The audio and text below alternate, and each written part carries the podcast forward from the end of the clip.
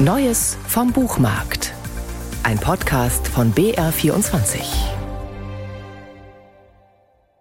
Wir sehen keine Gesichter, nur Kinn und Lippen. Trotzdem wissen wir, das ist ein Bild tiefer Trauer. Drei Menschen, in den Händen brennende Kerzen, an den Schultern Hände anderer, sie geben einander Halt. Im linken Bildrand ebenfalls angeschnitten ein Sarg, offen, der Verstorbenen wurde ein Kranz auf das Haar gelegt. Es ist ein kleines Mädchen, erfahren wir aus dem begleitenden Text der ukrainischen Journalistin K. Das Kind wurde bei einem russischen Raketenangriff auf die Stadt Vinnytsia im Südwesten der Ukraine getötet. Nora Krug zeigt, was es heißt, im Krieg zu sein.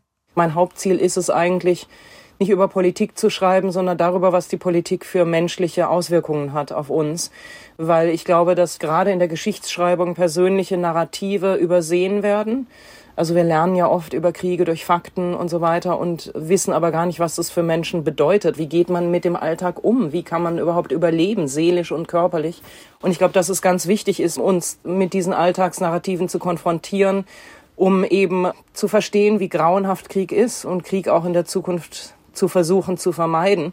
Nora Krug lässt zwei Menschen vom ersten Jahr des völkerrechtswidrigen russischen Angriffskrieges erzählen. Zum einen die Journalistin K., die ihre Kinder nach Dänemark in Sicherheit bringt und dann wie eine Brieftaube fortwährend zwischen dem Exil und der Ukraine unterwegs ist. Immer wieder berichtet sie auch von der Front. Zum anderen den Künstler D. aus St. Petersburg, der Putins Politik verurteilt und beständig mit der Frage ringt, ob er sein Land verlassen soll. Nora Krug berichtet, dass sie mit beiden vor dem russischen Einmarsch in der Ukraine bereits kurz in Kontakt war. Nach dem 24. Februar 2022 schrieb sie ihnen, fragte nach ihrem Befinden. Aus der folgenden Korrespondenz entstand die Idee, jeweils ein illustriertes Tagebuch zu schreiben und zu zeichnen. Die Chroniken, eine Seite pro Woche, stehen nebeneinander. Sie haben die gleiche Ästhetik mit Textfeldern auf gelbem Untergrund, Karteikarten gleich. Sie sind aber unterschiedlich koloriert. Es geht nicht darum, dass ich beide Schicksale vergleiche. Es geht nicht darum, dass ich Russen als Opfer darstelle, sondern ganz klar, dass ich zeige, es gibt einen wahnsinnigen Unterschied dazwischen, wie sie den Krieg erlebt und er den Krieg erlebt. Das merkt man schon ganz früh.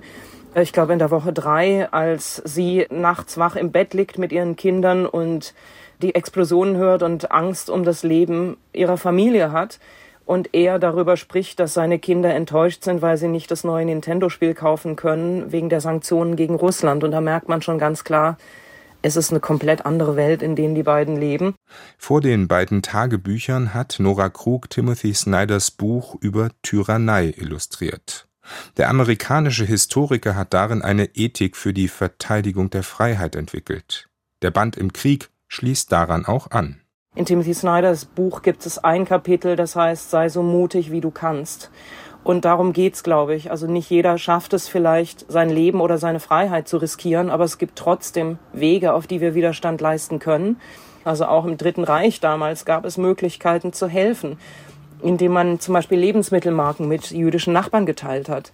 Und deswegen ist es ganz wichtig zu wissen, dass wir eine Wahl haben und dass die Entscheidungen, die wir treffen, immer für andere Menschen auf der Welt Konsequenzen haben. K. sagt einmal, wenn sie Leute sagen höre, die Ukraine verlange zu viel Unterstützung, fühle sie sich hilflos. Wer ihren Berichten folgt, begreift, wie fatal es wäre, das Land im Stich zu lassen und zu verraten.